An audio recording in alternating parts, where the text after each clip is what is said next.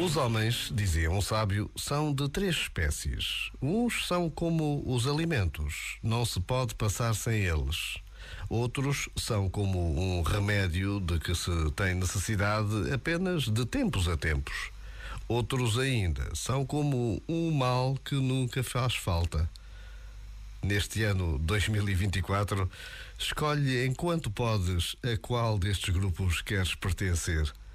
Já agora, vale a pena pensar nisto.